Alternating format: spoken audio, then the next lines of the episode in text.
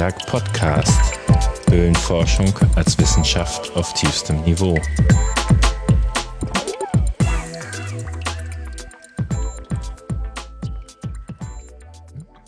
Ich sitze hier heute mit und bei Volker Wrede, der sich, äh, mich zu sich nach Hause eingeladen hat.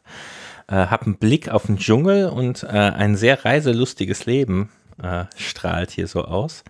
Sag ich erstmal, willkommen und Glück auf. Ja, Glück auf. ähm, ja, vielleicht erstmal, wie bist du denn in den Zaubertrank der Höhlen gefallen? Äh, das geht bei mir schon eigentlich so bis in die späte Kindheit zurück. Also ich stamme aus dem Harz und ja, meine Eltern waren beide Lehrer, das spielte eine gewisse Rolle und heimatkundlich sehr interessiert. Und ja, Natur hat mich immer interessiert und dann gab es diverse Möglichkeiten, halt doch mal erstmal rein Abenteuer und spielmäßig mit Höhlen in Kontakt zu kommen. Und das wuchs sich dann langsam so ein bisschen aus. So bis zur Studentenzeit im Harz, da habe ich dann schon auch ein bisschen hier und da mal ein bisschen was Ernsthafteres höhlenforschungsmäßig gemacht. Und das schlief dann aber später dann wieder ein, als ich aus dem Harz weg war. Und aber das ist so sagen wir mal, Kindheit und Jugend bis Studentenleben, so, das ist so die Zeit. Lass mich mal undezent sein. Studentenleben war dann in den 90ern eher nicht, ne? Nee, das Studentenleben war in den 70ern. Und das, das war gefühlt meiner, aus meiner Sicht so die große Zeit der Höhlenforschung, wo ähm, das war eine Zeit, wo das aufkam. Ja, da waren dann auch so Leute wie Stefan Kemper oder so, die dann im Harz aktiv wurden und oder aktiv waren. Das war eine Zeit, wo im Harz relativ viel passiert ist, also sowohl im Gipskarst, aber auch, äh, sagen wir mal, im Drumherum, im Iberg. Also für uns natürlich immer nur Westharz, logischerweise. Und ich kriegte zu der Zeit dann die Kinderbücher, wo tatsächlich auch Speleologie immer noch ein Kapitel war. Oder zumindest eine Seite in unserem großen Kinderatlas und so. Äh, du hast Geologie studiert? Ich habe Geologie studiert, ja. Ich bin dann aber in die Lagerstättenkunde. Ich habe dann bei Preußack, also sprich Erzbergbau gearbeitet und bin dann nach Krefeld gegangen, dann ans damals noch Geologische Landesamt und habe da also auch einen Steinkohlenbergbau und war da eigentlich aus der Höhlenszene erstmal völlig raus. Und wie bist du wiedergekommen? Ja, das ist jetzt, das ist 1987, das ist ein, wirklich ein Schlüsselereignis oder Erlebnis gewesen. Äh, 87 ist ja in Bünnenberg der Malachitum entdeckt worden von den Erlemeyers und am Andreas Schudilski. Und ja, da muss man jetzt beim Geologischen Landesamt vielleicht anfangen. Äh, da haben Höhlen bis dahin eigentlich keine wirkliche Rolle gespielt. Also wenn da, dann, da lass uns dann nochmal ja. kurz pausieren, äh, weil dann kommen wir von dir zu Malachitum. Ich finde das übrigens auch ganz lustig. Ähm, es war, wir waren ja zusammen schon mal im Windloch mhm. und vorher war so, äh, ja, da kommen die Leute von der komischen Behörde, irgendwie wissen die denn, wie die sich bewegen müssen? Und äh, unsere alten Hasen lachten nur und sagten, der Wrede ist schon durch Höhlen gekrochen, da gab es euch noch gar nicht, macht euch da mal keine Sorgen. Ähm, aber äh, der Geologische Dienst oder früher hieß es ja das Geologische Landesamt in NRW. Da fällt mir ehrlich gesagt nur ein, diese schönen preußischen Karten. Ähm, also die oder die geologischen Karten gehen ja zum Teil, kriegt man noch, wenn man welche bestellt, tatsächlich irgendwelche preußischen Blätter. Äh, für mich war das ganz besonders, ich habe ja eine Zeit lang in Ostbelgien gewohnt, mhm. was ja auch mal Preußen war, also gab es auch da gute geologische Karten von der Gegend. Ähm, und äh, ich sah das immer so als so ein bisschen für mich konnte ich konnte Landesvermessungsamt und Geologisches Landesamt und so gar nicht auseinanderhalten. Da kamen halt Karten her. Aber das war, glaube ich, früher schon äh, eigentlich ja mehr so ein kommerzielle Sache äh, oder zumindest nah dran. Also diese Lagerstättenkunde war ja auch von erheblicher geopolitischer Bedeutung, wenn ich das richtig verstehe. Ähm, was ein Spätgeborener nicht so präsent hatte. Also wo kriegen wir unsere Rohstoffe her, wo können wir die auf eigenem Boden gewinnen und sonst was. Ja, das geht eigentlich noch weiter zurück. Äh, die Geologie, äh, oder machen wir es mal andersrum äh, die Wurzeln von den geologischen Staatsdiensten, also es gibt ja in jedem Bundesland äh, ein geologisches äh, Landesamt oder eine entsprechende Nachfolgebehörde heute bis äh, auf Saarland. Und äh, das basierte auf zwei Wurzeln. Nehmen wir mal den preußischen Teil, der jetzt sagen wir den größten Teil Norddeutschlands umfasst. Das eine war die Verbindung zum Bergbau. Äh, der preußische Staat hatte sich ja relativ stark im Bergbau als Aufsichtsbehörde engagiert. Äh, Rohstoffversorgung mit allem war natürlich ein großes Thema und das wollte man sozusagen auf eine gewisse ja, wissenschaftliche Basis stellen. Wo gibt es welche Rohstoffe? Wie ist Rohstofferkundung, Rohstoffgewinnung sinnvoll? Die zweite Schiene, die immer ein bisschen übersehen wird, ist, Preußen ist ein Agrarland gewesen, äh, ist also auch die Bodenkunde. Die älteren geologischen Karten, die haben immer einen ziemlich ausführlichen agronomisch-bodenkundlichen Teil dabei. Und äh, das war für den preußischen Staat natürlich auch wichtig. Wo wachsen die Kartoffeln und wo wachsen die Zuckerrüben? Und auch das wollte man auf einen wissenschaftlichen Hintergrund stellen. Also da ist die Wurzel, sagen wir mal, der geologischen Dienste. Dazu kommt, dass daraus entwickelte sich eigentlich die Geologie als eigene Wissenschaft erst im 20. Jahrhundert, Ende des 19., Anfang des 20. Jahrhunderts. Das ist eigentlich eine relativ junge Wissenschaft.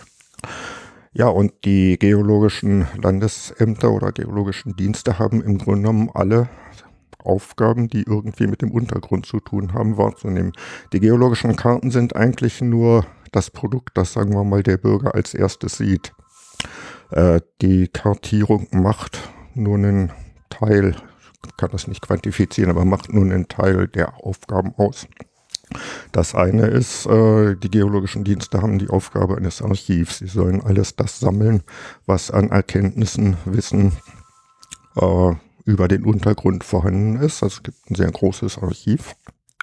Äh, fängt bei sämtlichen Bohrungen an zum Beispiel, also gesetzlich vorgeschrieben, auch schon seit langer Zeit, dass äh, alle Bohrungen, die gemacht werden in Nordrhein-Westfalen oder in ja, Preußen muss man damals noch sagen, und dann in Nordrhein-Westfalen, äh, diese Bohrungen müssen im geologischen Dienst angezeigt werden und sie werden also auch die Bohrergebnisse entsprechend archiviert äh, und stehen intern dem geologischen Dienst zur Verfügung. Dasselbe gilt für etliches anderes an Aufschlusstätigkeit auch. Und sobald jetzt irgendwas mit dem Untergrund geplant wird, sagen wir mal, fängt bei einem U-Bahn-Bau an oder ein Bergwerk oder anderes äh, Rohstoffunternehmen. Grundwassergewinnung ist ein ganz wichtiges Thema. Äh, Landwirtschaft ist auch heute noch ein ganz wichtiges Thema. Äh, sobald da irgendwelche Planungssachen sind, äh, wird der geologische Dienst mit in die Planung einbezogen und kann oder soll dann dazu auch eine Stellungnahme abgeben. Ist das sinnvoll? Ist das machbar? Äh, Ingenieurgeologische Fragen, Straßenbau. Wenn Sie einen großen Einschnitt machen durch den Berg durch für eine Autobahn, da muss man auch wissen, ob die Böschung hält oder nicht hält. Also das ist ein ganz breites Aufgabenspektrum. Die geologische Karte ist eben nur das, was sagen wir mal, was der Bürger als erstes sieht. Es ist schon ein bisschen eigenartig, dass es äh, war diese etwas äh, ja, kritische Anmerkung eben, dass man da noch die guten alten Preußenkarten kriegt. Die sind wirklich gut gewesen.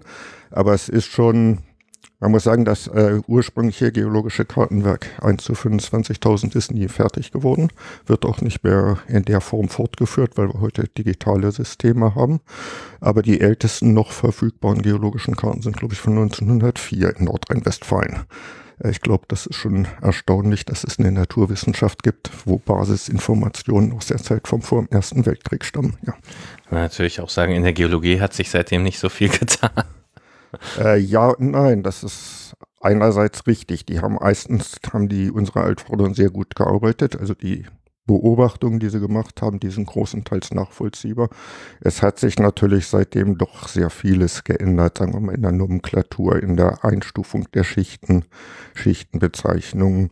Äh, es sind auch die Anforderungen andere geworden, eben sagen wir mal ingenieurgeologische Probleme haben um 1904 noch niemand wirklich ernsthaft tangiert oder Grundwasserleitfähigkeiten oder sowas. Heute müsste man eventuell auch dann noch eben äh, Eigenschaften für Untergrundabdichtung im Hinblick auf Schadstoffe und solche Sachen.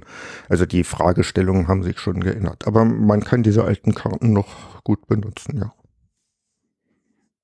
Ja, und was mir irgendwie erst in den letzten Jahren klar geworden ist, dass die Geologie schon auch eine, also ganz kleine Wissenschaft ist und so, dass da aber auch viel Ich habe mal äh, den Fehler gemacht beim Chef des GLA von Raten oder Vermuten zu reden. Das hörte der nicht gerne. Er sagte Analogieschlüsse. Aber wenn ich keinen Bohrkern habe, äh, kann ich eigentlich nur vermuten, was unter der Erdkrume ist. Also ich kann oben gucken, was ist und was drunter liegt. Äh, da gibt es natürlich Systeme, nach denen ich sagen kann, ja, hier die Störung muss da weitergehen, aber im Großen und Ganzen kann immer eine Überraschung sein. Vor der Hacke ist es dunkel. Ne? Ja, das sagt man immer so leicht. Das ist mal, ich sag mal, das war mal die Ausrede der Bergleute, wenn sie mal wieder Mist gebaut haben. äh, ganz so schlimm ist es nicht. Also äh, die Geologie hat den Nachteil, dass wir natürlich auf, im Grunde genommen auf sehr punktuelle Informationen angewiesen sind und dazwischen interpolieren müssen und Analogieschlüsse machen müssen. Aber davon ist sehr vieles sehr gut abgesichert. Äh, und man kann, um, man kann den umgekehrten Schluss ziehen. Äh, wir haben für viele Projekte, wo dann zum Beispiel Thermalwasserbohrung gemacht wurde. Da war ich mal selber an so einem Projekt beteiligt. Da haben wir aus der Oberflächengeologie einfach was sehen wir an Gestein an der Oberfläche, das durchkonstruiert. Es gibt eben halt doch Regelmäßigkeiten über die Schichtdicken, über, die, über den strukturellen Bau, also den Faltenbau des Gebirges und so weiter. Man kann da recht gut äh, auch in die Tiefe projizieren und hinterher ist dann gebohrt worden und das hat eigentlich sehr, sehr gut geklappt, dass man da angekommen ist, wo man hin wollte. Also das, ja gut, das ist das, was die Geologie als Wissenschaft ausmacht. Aber die Geologie ist eben nicht so exakt, sagen wir mal, in der Mathematik habe ich, ist klar, äh, Beweis geht auf oder er geht nicht auf. Äh, bin ich auch völlig auf der klaren Seite. In der Geologie muss ich mit Analogieschlüssen, Extrapolationen arbeiten. Und die Natur hat immer wieder eine Schlechtigkeit uns voraus. Also sagen wir, es gibt auch eben Bohrungen, wo es voll und ganz daneben gegangen ist, wo man irgendwas bohrt. Ich meine, dass der Fall ist, braucht man auch nicht verstecken. Das war die Geothermiebohrung an der Uni in Aachen. Ich meine, zweieinhalb Kilometer tief, genau neben dem Geologischen Institut. Eine der best erforschtesten Gegenden in Mitteleuropas Geologie. Und es ist alles völlig anders gekommen als erwartet. Also, das kann passieren, ja. Haben die denn ihre Geothermie dann noch ans Laufen gekriegt? Nein. Also, das hatte dann nur technische Probleme, nicht geologische. Das Problem, das, das war damals, ich meine, das war eh, also wirtschaftlich sollte es eh nicht werden, das war ein reines Forschungsprojekt. Äh, das Projekt steckte, oder das Problem steckte hinter in der Materialtechnik. Äh, die Bohrung war 2,8 Kilometer tief und äh, logischerweise war es da unten warm, das war ja der Sinn der Sache. Und es war also schwierig, äh, ein Material für die Sonde zu finden, die da also reingehängt werden sollte, die sich da reinschieben ließ, aber nicht kaputt ging. Dabei es lief ein ähnliches Projekt noch bei Arnsberg zur selben Zeit, die waren ein bisschen voraus. Die hatten also so eine Wärmesonde. Im Prinzip ist das nichts weiter als ein Doppelrohr, wo man außen das kalte Wasser runterlaufen lässt, innen das warme wieder rauspumpt. Äh, die hatten dann ein Kunststoffrohr für genommen, das war auch so um zwei Kilometer tief. Und dieser Kunststoff hatte also dann die unangenehme Eigenschaft, dass er unter der Temperatur weich wurde. Und bei zwei Kilometer Rohrlänge ist ein gewisses Gewicht drin, das riss ab. Ja, dann haben die in Arnsberg stattdessen Edelstahl genommen, was also wahnsinnig teuer ist im Verhältnis. Und in Aachen, die haben ja nun Chemiker und so weiter an der Uni, die haben also dann einen Kunststoff gemischt, der das abkonnte.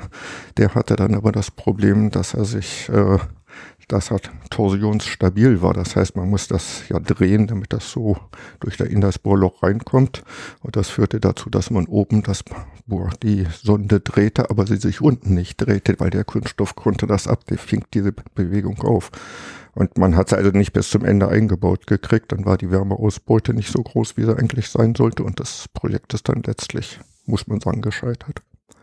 Ja, also ich war zu der Zeit an der Uni und das ist ja wirklich mitten in der Stadt. Ja, ja. Super C hieß das ganze Projekt ja, das oder das Gebäude drumherum. Und wir standen da immer und dachten, was treiben die hier? und äh, gerade als Informatiker will man ja immer nur klicken und Sachen hin und her schieben und boah, hier im Schlamm stehen. Nee, das gibt doch nichts. Ja, aber das war eine wirklich spannende Bohrung. Also einmal von der Technik her, wie gesagt, das war eben wirklich innovativ. Aber es war immer auch von der Geologie her völlig überraschend, weil die Schichtenfolge, die wir erwartet hatten und die sich eigentlich in der Umgebung überall nachweisen lässt, die war in der Form nicht da. Ja. Dafür waren andere Schichten da. Im tieferen Teil der Bohrung wissen wir nicht, was das ist. Und den Geologen ist es unter den Hörern sicher ganz klar, aber meinen Kindern bestimmt nicht und mir nur kaum. Also um Aachen war ja ein umfangreiches äh, Rohstoffrevier. Ja. Äh, ist gar nichts mehr von übrig, ne? So eigentlich. Äh, ja, sagen wir mal so, es war der, der kann man so nicht sagen. Also ich meine, erstens, gut, der Steinkohlebergbau ist zu Ende. Der Erzbergbau ist zu Ende, obwohl auf der belgischen Seite ist immer wieder mal, da gibt es eine größere Blei-Zink-Lagerstätte und da werden immer wieder mal Versuche gemacht, die abzubauen. Das ist der letzte Versuch dann an Umweltauflagen letztlich gescheitert.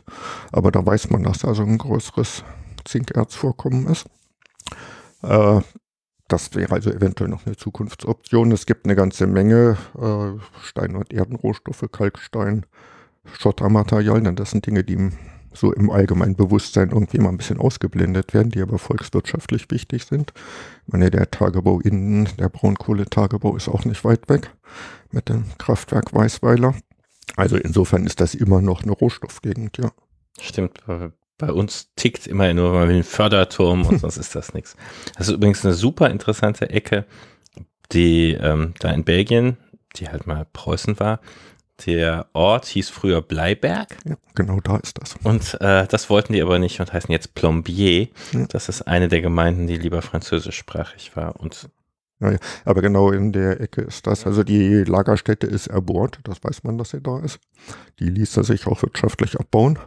Äh, aber gut, die heutigen Umweltanforderungen sind halt so hoch, verständlicherweise. Will niemand jetzt da einen großen Tagebau haben dass es dann halt letztlich doch unwirtschaftlich wird. Und die Leute in der Ecke sind auch erstaunlich resistent. Das ist ja Neu-Moresnet. Ja. Und die haben es geschafft, äh, glaube ich, eine Zeit lang den Preußen einzureden, dass sie zu Frankreich gehören und den Franzosen, dass sie zu Preußen gehören. Ja, es war nach dem, ich glaube, nach dem Wiener Kongress war das. Da ist dann ein neutrales Gebiet geschaffen worden. Also die haben weder zu Preußen noch zu äh, Belgien oder Frank, ja, glaube schon 40 Belgien. Jahre oder so. Ja, ja, die waren, das war ein auch autonomes Gebiet sozusagen. Die Bürger konnten sich entscheiden, ob sie Franzosen oder Preußen sein wollten. Aber das Territorium selber war, war neutral. Bis zum, das war bis zum Ersten Weltkrieg. Und ich glaube, das war halt auch schon wegen der Lagerstätte. Das war wegen ja? der Lagerstätte, ja.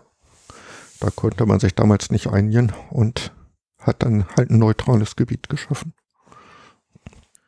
Gut, dann ähm, sind wir im Prinzip bei den, dem Geologischen Dienst oder Geologisches Landesamt früher. Geologischer Dienst ist wahrscheinlich so, äh, damit es schicker klingt. Ja, das ist innovativ. es hat sich aber ein bisschen die, die Struktur auch gewandelt. Äh, also das ist nicht nur ein neues Türschild. Äh, das eine ist eine Formalie, die sich aber intern recht stark ausweist. Man, also der Geologische Dienst ist ein Landesbetrieb, äh, ist in der Form nicht mehr ein Amt. Äh, das hat zum Beispiel auf die Haushaltsführung ziemliche Auswirkungen, weil der kann also Rücklagen bilden. Zum Beispiel ein Amt kann keine Rücklagen bilden. Das hat immer nur seinen Jahresetat. Der Geologische Dienst kann also Rücklagen bilden, die er dann ein Jahr drauf äh, wieder benutzen kann. Das hat also auch Vorteile äh, für, die, ja, für die Betriebsführung gehabt. Das andere ist, äh, solange es das Geologische Landesamt war, war das Selbstbewusstsein eigentlich eher eine wissenschaftliche Einrichtung. Äh, Im Gegensatz jetzt zum Bergamt, der Geolo das Geologische Landesamt hat nie eine Aufsichtsfunktion gehabt. Also es kann zwar, gibt Stellungnahmen ab, äh, äußert sich als Gutachter, aber kann jetzt nicht hingehen und sagen, im Steinbruch, du musst das so und so machen oder du darfst das nicht so und so machen. Äh, dafür gibt es bei Steinbrüchen die Gewerbeaufsicht oder beim Bergbau eben die Bergbehörde. Äh, und insofern hat sich das Geologische Landesamt eigentlich eher als eine wissenschaftliche Institution verstanden, so angewandte Geowissenschaften. Und das ist äh, in den letzten Jahrzehnten hat sich das ziemlich gewandelt, dass man eben doch mehr eine Verwaltungsstruktur geworden ist, dass man eigentlich eben Anträge abarbeitet, äh, an Genehmigungsverfahren beteiligt ist äh, und so weiter, aber eigentlich nicht mehr selber innovativ sozusagen Grundlagenforschung betreibt. Mhm. Im Augenblick sieht es ein bisschen so aus, als wird Panel wieder zurückschwingen, aber muss man mal abwarten, was draus wird. Ja, das ähm, ist wahrscheinlich gerade da auch eine spannende Zeit, weil zumindest bei den Gesundheitsämtern ist uns ganz klar geworden, dass äh, immer zu sagen, ach, das geht auch mit halb so vielen Leuten und nächstes Jahr geht es wieder mit halb so vielen Leuten und eigentlich braucht die keiner. Ja, ja, äh, genau die Situation haben wir. Wir haben, äh, als ich angefangen habe, äh, in, ja, sagen wir mal so um 1980 rum, da war der, das Geologische Landesamt waren etwas über 300 Leute. Das ist dann runtergeschrumpft worden auf ungefähr 200. Das heißt, 30 Prozent der Stellen waren weg. Und jetzt im Moment baut sich's wieder äh, auf. Hat zum Augenblick ziemlich kritische Folgen, weil uns, weil da jetzt so ein, so ein Loch ist in der Altersstruktur. Es gibt mhm. die Leute meiner Generation oder ein bisschen jünger. Und dann ist aber eine lange Zeit gewesen, wo praktisch niemand eingestellt wurde. Da wurden immer die Leute, gut, wer gegangen wurde, die Stelle wurde halt gestrichen. Und dann gibt es jetzt wieder eine äh, Leute, die eben jung sind und jetzt eingestellt werden. Also der geologische Dienst wächst wieder ein bisschen, hat aber ja. die Lehrerschaft und so so ein Loch dann. Nur die Jungen und die Alten sind. Da. Ja, ja, ja, das ist, da haben wir jetzt so ein personelles Loch. Und ich muss sagen, dass ähm, ich weiß, wie ihr mal zu uns gekommen seid und dann mit Chauffeur anreistet, mit dem Dienstwagen. Da sah ich schon alte Behördenherrlichkeit. Ja, das gibt es heute auch nicht mehr, das ist vorbei. Aber das waren so, ja, ja, das war so aus diesem alten Verständnis raus. Äh, ich bin eigentlich immer lieber selber gefahren.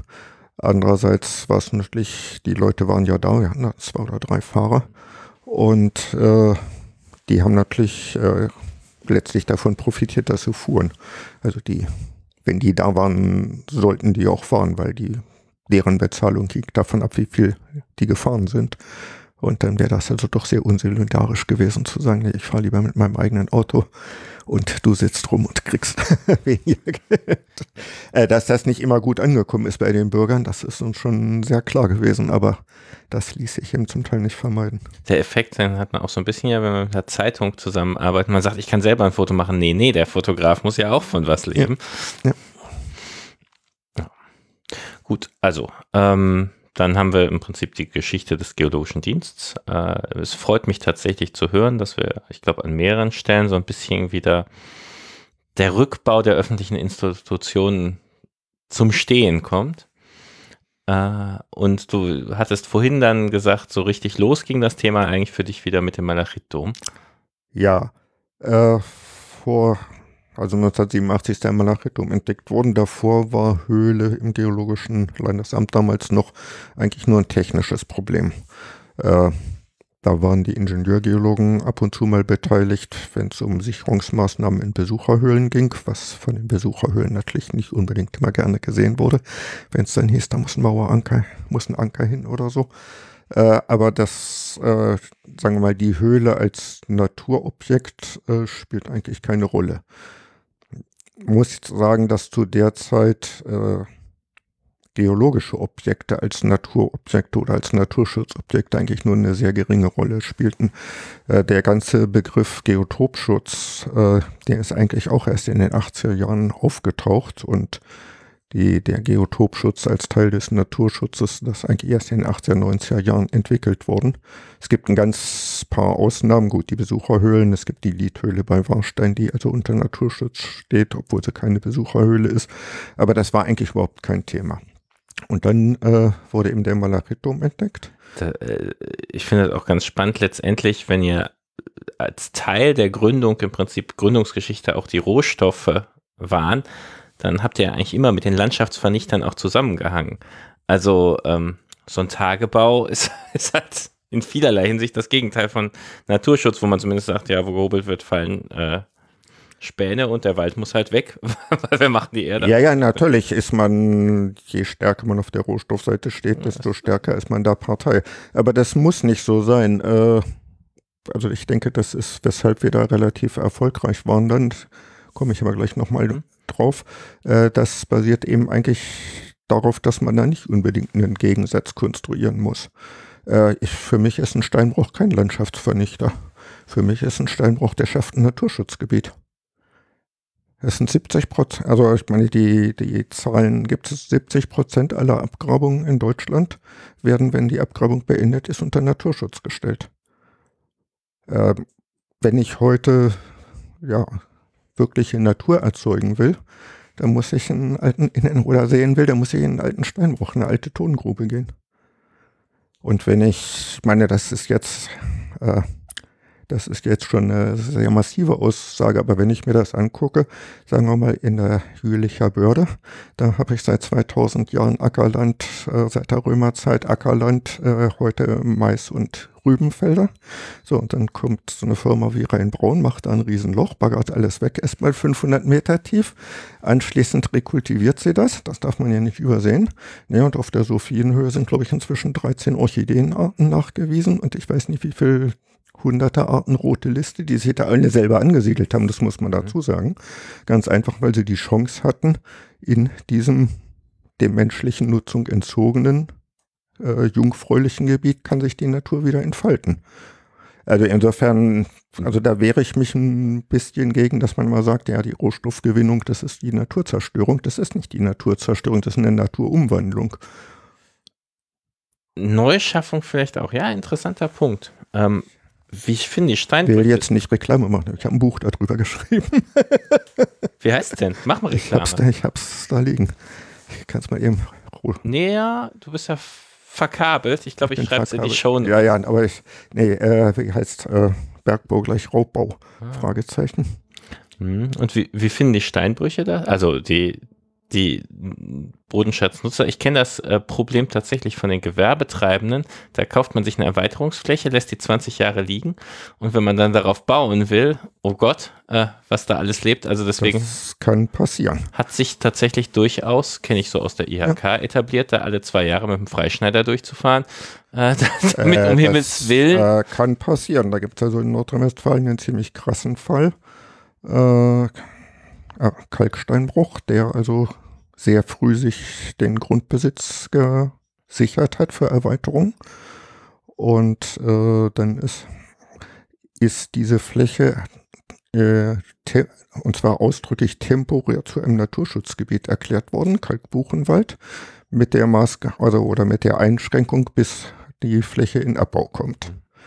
Äh, so, und dann ist aber inzwischen durch Bundesnaturschutzgesetz, FFH, Regelung und so weiter hat sich die hat sich, sagen wir mal, die Definition, was ein Kalkbuchenwald unter Naturschutzgesichtspunkten ist, geändert. Und jetzt wollte der Betrieb in diese Fläche rein und nun darf er nicht mehr. Äh, für den Betrieb ist das sehr wichtig. Der hat im Prinzip zugemacht. Äh, mit der dahinterstehenden äh, Verarbeitung. Das ist die eine Seite. Äh, die andere Seite ist, dass da natürlich ein Kapital, nicht ganz unerhebliche Fläche, ein Kapital gebunden war das für den Betrieb Verlust, weg, entschädigungslos verschwunden. Äh, also die Sachen sind immer sehr von zwei Seiten zu mhm. betrachten. Da ist ein Punkt, äh, auf den hast du mich im Vorgespräch gebracht, wo man das mal auch überhaupt nicht auf dem Schirm hat. Ein Abbaurecht ist ja ein Geldwert. Ja. Und äh, wenn ich das nicht geltend mache, als, ich sage jetzt immer mal Steinbruch für, für alle Rohstoffbetriebe, dann schmeiße ich damit Geld weg. Und das darf ich als angestellter Geschäftsführer zum Beispiel gar nicht. Ja. Das ist Untreue meinen Aktionären gegenüber, wenn ich sage, ach, da hinten die Bäume sind so nett, äh, da bauen wir mal nicht ab. Richtig, das geht nicht. Das da würde der Geschäftsführer sich äh, gegebenenfalls strafbar machen. Ja, und das Abbaurecht steht halt auch in der Bilanz. Das äh, steht in der Bilanz und das ist, kann man ausrechnen, so und so viel Volumen Kalkstein oder Sandstein oder was auch immer äh, hat den und den Wert. Kann zahlt man im Grunde wahrscheinlich sogar Steuer drauf und kann man beleihen und verpfänden ja, und sonst alles, was. Und, alles das, ja. Und dann kann nicht jetzt, ist klar, sobald eine gesetzliche Regelung da ist, ist der Unternehmer daran gebunden und kann sagen, okay, kann ich jetzt nicht mehr wahrnehmen, dann wird es abgeschrieben. Äh, das haben wir jetzt habe ich gehabt. Äh, es gibt im Norden vom Ruhrgebiet oder gab es eine ganze Menge Flächen, die also irgendwelchen, die nicht der Ruhrkohle gehörten, sondern anderen Unternehmen, wo also Steinkohleabbaurechte waren. Die waren zum Teil auch sogar schon an die Ruhrkohle verpachtet. Da wurde also auch, hat die Ruhrkohle auch abgebaut in Flächen, die ihr gar nicht gehörten, sondern vom Grund eines Pachtvertrages. Und in dem Moment, als die, der Beschluss kam, den Steinkohlebergbau stillzulegen, waren diese Flächen plötzlich wertlos. Und dann habe ich also selber für ein großes Unternehmen äh, da praktisch eine Bestätigung geschrieben, dass die Grubenfelder von West, das waren dann zwei Seiten lang Grubenfelder aufgezählt, jedes genau noch einen Euro wert ist. damit war ein Kapital, das diese Firma hatte, schlagartig vernichtet. Mhm. Und das hat halt einen Rattenschwanz von Folgen. Das ist was anderes, als wenn du sagst, hinten in meinem Garten mähe ich nicht mehr und baue keine Kartoffeln an. Äh, nein, nein, naja gut, in dem Fall ging es also wirklich einfach um einen Kapitalwert, dass man sich gesagt hat, okay, wenn der Bergbau weitermacht, dann wird er in 10 Jahren, 20 Jahren vielleicht mal noch wieder in das Grubenfeld XY hm. reinwandern, dann können wir das verpachten. Ist dann eigentlich nur Untertage verpachtet oder? Ja. Also das, das ist, ist separat. Nur, das ist also der Grund, Besitz an der Erdoberfläche und der Bodenschatzbesitz. Äh, jetzt muss man, gilt nicht für alle Bodenschätze, muss man jetzt sagen. Äh, die, die unter das Berg, äh, Bundesberggesetz fallen, also das sind Kohle, Erze, Öl, Gas, solche Sachen, das ist eine ganze Aufzählung. Äh, da ist das getrennt. Da ist also der, die gehören sowieso dem Staat und der Staat verleiht die Rechte, äh, dies aufzusuchen und abzubauen. Das ist nach dem Bundesberggesetz. Es galt vorher das preußische Berggesetz. Das muss man jetzt ein bisschen in die Historie gehen. Da war das Abbaurecht ähnlich wie das, wie das Grundeigentum ein Dauerrecht. Das heißt, man hat also dieses Abbaurecht einmal erworben vom Staat und hat dann, deshalb konnte man eben diese Grubenfelder eben auch äh, über Jahrzehnte oder 100 Jahre lang gegebenenfalls aufrechterhalten in der Hoffnung, dass sie irgendwann nochmal zum Tragen kommen. Äh, die waren also ein Dauerrecht. Das nach Bundesberggesetz, da sind die Rechte alle nur noch befristet. Aber diese alten Rechte, diese alten Grubenfelder, die waren eben dafür interessant.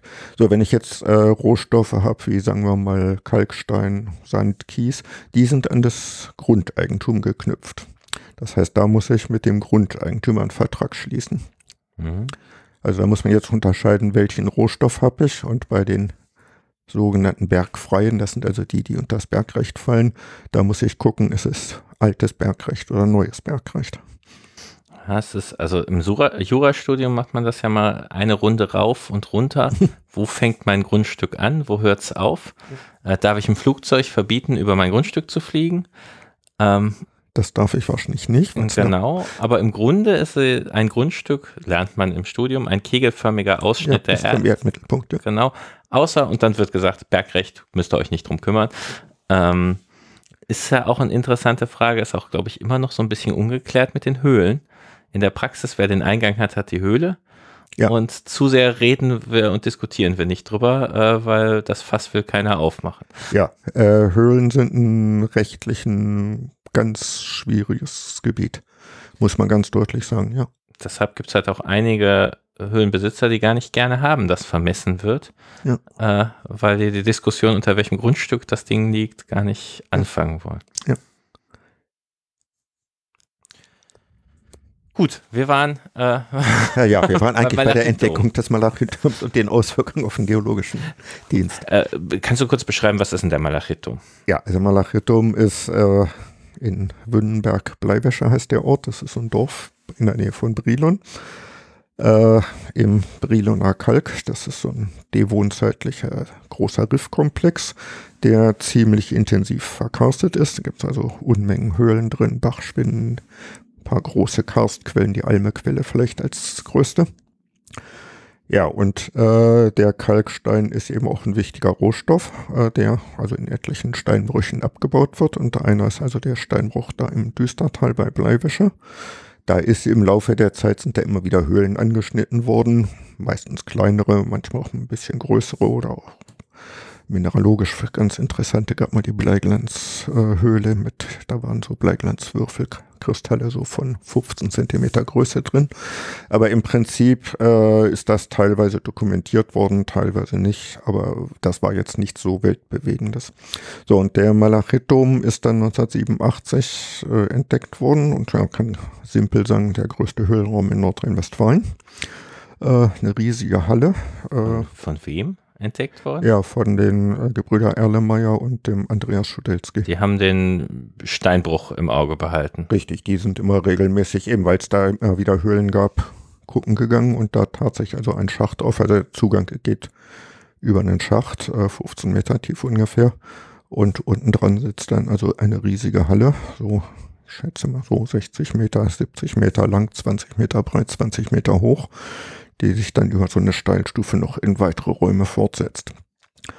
Äh, ja, gut, das war jetzt also einfach eine Hausnummer, die ging über alles raus, was man bisher kannte. Dazu kam, was man also auch relativ schnell sieht, äh, die Besonderheit, weshalb es Malachitdom heißt. Äh, es gibt dort blaue und grüne Tropfsteine. Das liegt dran, weil diese Höhle äh, einen Erzgang oder einen Erzkörper angeschnitten hat mit ja, Kupfer, Zink, Blei, Erzen und sich diese Erze dann in der Höhle sozusagen verwittert und eben auch auf die Tropfsteine ausgewirkt haben, dass wir jetzt also kupferhaltige und zinkhaltige Tropfsteine da haben, die entsprechend bunt sind. So, äh, gut, die Höhlenforscher haben das also, sagen wir mal, als Besonderheit erkannt, haben sich dann sofort also an den Kreis als Naturschutzbehörde und an die Bezirksregierung gewandt mit der Frage, äh, da müsste man jetzt also irgendwie, das sei ein Fall für den Naturschutz.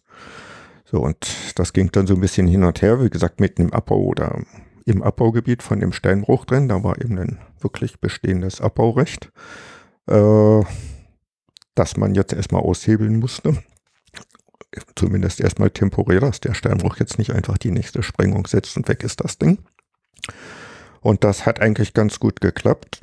Also über vorläufige Sicherstellung und da gibt es allerlei so rechtliche Möglichkeiten für die für den Staat. Mm, den Steinbruch da also zumindest temporär zum Stillhalten zu kriegen.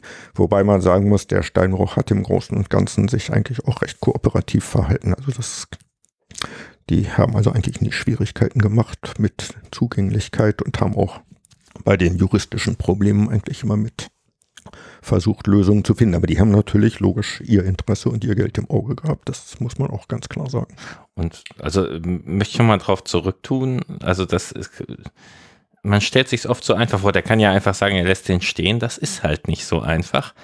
Äh, Nein, das äh, ist überhaupt nicht einfach. Äh, das ist ein sehr relativ großer Steinbruch gewesen. Die hatten also zum Beispiel zwei Brecheranlagen. Die eine an dem einen Ende, die andere an dem anderen Ende. Und das sind nur diese großen LKW, die da so fahren mit, ich weiß nicht, 90 Tonnen oder so. Und dadurch, dass jetzt dieser in diesem Bereich nicht mehr abgebaut werden konnte, sie aber ihre Produktion natürlich aufrechterhalten wollten, mussten sie jetzt aus dem, in dem Fall nördlichen Steinbruchteil das Material jetzt zu dem südlichen Brecher fahren. Das war pro LKW-Fuhre zwei Kilometer Umweg. So, das kann man jetzt überlegen. Ich habe jetzt die Zahlen nicht im Kopf, aber so ein LKW schluckt ein bisschen Diesel und das rechnet der Steinbruch vor und sagt, Leute, ihr habt uns da, wir haben jetzt einfach mehr Kosten in Höhe von und die sind gar nicht so ganz klein, mhm. die da auftauchen.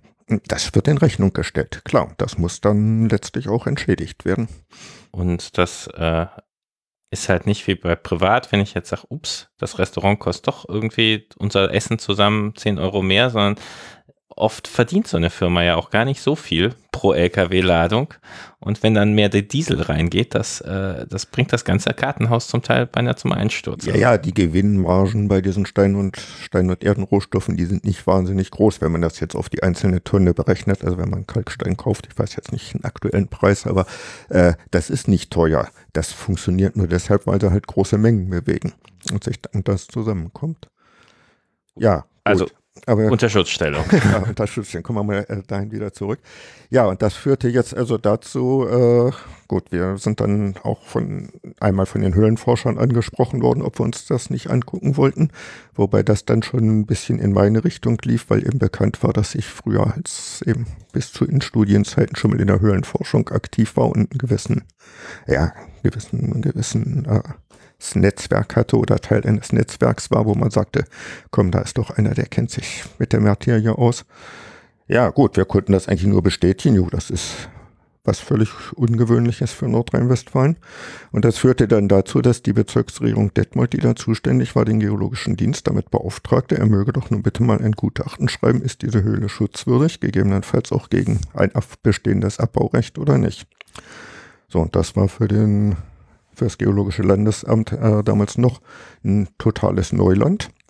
Äh, unter dem Gesichtspunkt ist Höhle noch nie betrachtet worden. Und wir haben dann, da spielte dann eben schon das Netzwerk auch der Höhlenforscher eine gewisse Rolle. Wir haben dann also wirklich geguckt, wer in Deutschland kann überhaupt zu diesen Fragen, die da jetzt sind, Mineralogie von den sind dann Sedimente in der Höhle drin, Äh, was gibt es womöglich sonst noch alles für Fragestellungen? Äh, wer kann in Deutschland dazu überhaupt kompetent irgendwas sagen? Und wir haben dann also einen, ja, praktisch alle, die irgendwie in der Höhlen- und Karstforschung äh, in Deutschland aktiv waren, an Universitäten oder anderen Forschungsstellen angeschrieben, gesagt, wir haben dann ein Problem, wollt ihr euch nicht beteiligen an der Erforschung. Ja, gut, das waren dann hinter so ungefähr 35 Leute, die da zusammenkamen. Und ja, Erfolg war, dass dann der Malachitum, die damals sicherlich am best erforschte Höhle in Deutschland war, wo wir also wirklich alle Aspekte von Lebewesen drin, Wasserchemismus, Höhlenklima, äh, Bodenaufbau, ja, eigentlich alles, was man in so einer Höhle machen kann, äh, untersucht worden ist. Das ist dann publiziert worden, einerseits hier als Buch. Ja, kann man jetzt nicht, ja, vor uns? hier kann man nicht jetzt nicht sehen, logischerweise, aber äh, und das ist im Grunde genommen der Aus ja, der, der veröffentlichte Teil von dem Gutachten, das dann für die Bezirksregierung gemacht worden ist, wo dann also letztlich drin stand, ja, das ist eine Höhle von europäischem Maßstab, rechtfertigt eine Unterschutzstellung. Also das Buch ist Der Malachitum, ein Beispiel interdisziplinärer Höhlenforschung im Sauerland vom GLA, 300 Seiten und mit Plan und ist schon richtig, ach, eigentlich schon ein Prachtband. Ne? Äh, wir haben wenige solche Veröffentlichungen in der Höhlenforschung, also mit vielen Bildern und so äh, und so äh, krankgrünen Tropfsteinen, die sich offensichtlich schon angeschimmelt sind oder so. Das ist ein Nein. tolles Buch. Ja, äh, das, äh, das ist mal schon ein sehr interessantes Ergebnis gewesen. Diese krankgrünen Tropfsteine sind ein Material, das es nur hier gibt, weltweit. Äh, es gibt noch blaue und grüne Tropfsteine in Frankreich zum Beispiel. Die bestehen aber aus Aragonit, weil das äh, die Metallionen, die in das Kristallgitter eingebaut worden sind, äh, haben also die Kalkspatstruktur zerstört und dann hat sich ein Aragonit gebildet. Äh, das funktioniert. Eigentlich kann man in Kalkspat äh, nicht äh, Metallionen einbauen, weil dann das Gitter eben kaputt geht. Das hat ja trotzdem stattgefunden und zwar deshalb hat das funktioniert, weil das Mengenverhältnis äh, von den Zink- und den Kupferionen. Die einen sind größer, die anderen sind kleiner. Und das Mengenverhältnis war genau so, dass sich das ausglich und man also Calciumatome rausnehmen konnte aus dem Kristallgitter, die Chemie, und entsprechend die Metallionen reinpacken. Also diese ja, eigentlich, wenn man will, man könnte es wahrscheinlich als ein eigenes Mineral beschreiben. Also irgendwie CaCuZn, Carbonat, äh, in der Form also nur aus dem Malachitum bekannt. Äh, eine andere Sache, die jetzt später eine ziemliche Rolle gespielt hat, sind diese kryogenen Kalzite, also die sich in so Schmelzwassertümpeln in, in Höhlen während der Eiszeit gebildet haben, also als Höhlen eine Eisfüllung hatten und auf der Oberfläche dieser Tümpel sich äh, Wasserpfützen bildeten, in denen dann eben auch Calciumcarbonat ausgeschieden wurde. Äh, das haben wir hier auch eigentlich gesehen und entdeckt, bloß es konnte keiner deuten. Äh, beschrieben sind die Sachen hier als mhm. mineralogische Besonderheit. Wir hatten auch, es gibt eine sehr schöne Stelle, da ist so ein kleiner Überhang und dann sieht man, dass das sichtlich von oben runter gerieselt ist, dieses Zeug. Das ist so ein, ja, eigentlich weißliches Pulver, mal äh, grob gesagt. Und man sieht, dass dieser Überhang einen Schatten gemacht hat. Wir haben also keinen, uns ist keine Me Mechanik eingefallen, wie man äh, Kalkspatkristalle sozusagen von mhm. oben runterschneiden lassen kann. Auf die Idee mit der vektornen Eisfüllung sind wir nicht gekommen. Dann wäre der Malachitum also sozusagen der Locus mhm. typicus geworden. Äh, jetzt ist, glaube ich, irgendwo in Tschechien eine Höhle, wo das erstmalig beschrieben wurde, der Mechanismus dieser kryogenen Kalzette. Ja, ich finde auch der, das, das Vereisen von Höhlen ist so ein Gedankensprung, den man noch machen muss. Also das ist ja jetzt dadurch kann man ja einiges erklären. Warum ist der abgebrochene Tropfstein da oben an der Wand und solche Sachen? Wenn man sich eine vereiste Höhle vorstellt, dann fällt so mancher Groschen. Da sind manche Sachen ganz gut erklärlich, ja. Im Malachitum haben wir ein anderes Problem, da haben wir eine ganze Menge Tropfsteine, die beschädigt sind, aber wir wissen nicht warum und das, sie sind eigentlich so beschädigt, dass man sagen muss, also am Eis kann es eigentlich nicht gelegen haben. Also der Malachitum rechnen wird mindestens mal mit einem stärkeren Erdbeben das sich da mal ausgetobt haben könnte. Aber okay. Also ihr habt das Ding umfangreich erforscht. Richtig. Ähm, dann haben wir eben diese, diese Stellungnahme für die Bezirksregierung gemacht. Äh, die hat daraufhin den Malachedom unter Schutz gestellt, äh, was nach dem Verwaltungsverfahrensgesetz für 20 Jahre gilt. Äh, für die Zeit ist der Steinbruch dann also auch, hat auch Entschädigungen bekommen. Äh, um jetzt die Malachitum-Geschichte vielleicht abzuschließen, die ist bis heute nicht endgültig geendet. Äh, 2021, äh, 91, ja, 2011, ja, äh, ist der, dieser Schutz ausgelaufen. Und dann hätte man jetzt die Möglichkeit gehabt, es zu verlängern. Dann hätte man den, dann wäre der Schutz unbefristet gewesen. Dann hätte aber das Land eben jetzt das Abbaurecht komplett übernehmen müssen. Das heißt, im Grunde genommen hätten die dem Kalkstein, der jetzt nicht mehr abgebaut werden könnte, äh, entschädigen müssen. Das ist eine Summe, egal wie man sie rechnet, sie ist jedenfalls so groß, äh, dass das für den Landeshaushalt schon ein ziemlicher Brocken gewesen wäre der also im Naturschutzetat eigentlich nicht so vorgesehen ist. Jetzt ist die, hat der Steinbruch erstmal stillgehalten. Im Augenblick, die haben eine Erweiterung in eine ganz andere Richtung gehabt. Im Moment brauchen sie diese Fläche nicht akut, aber sie ist eben Kapital irgendwann vielleicht für die Zukunft. Äh, jetzt wird die Sache dadurch noch ein bisschen komplizierter. Also Juristen, ja, Malachitum ist ein gutes Thema für Juristen, weil dann inzwischen das Bundesnaturschutzgesetz äh, kam oder geändert wurde, nachdem nun Höhlen per se unter Schutz stehen.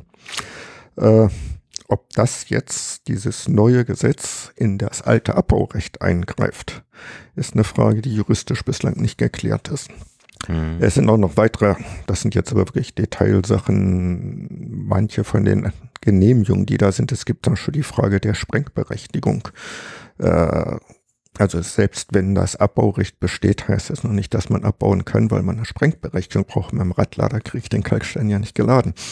Äh, so die Sprengberechtigung für den Bereich ist auch ausgelaufen und die lief auch auf eine ganz andere Firma, die also inzwischen drei, vier Mal verkauft worden ist. Und das ist also auch ein juristisches Problem, ob da eigentlich das überhaupt abbaubar ist von der sprengtechnischen Seite her.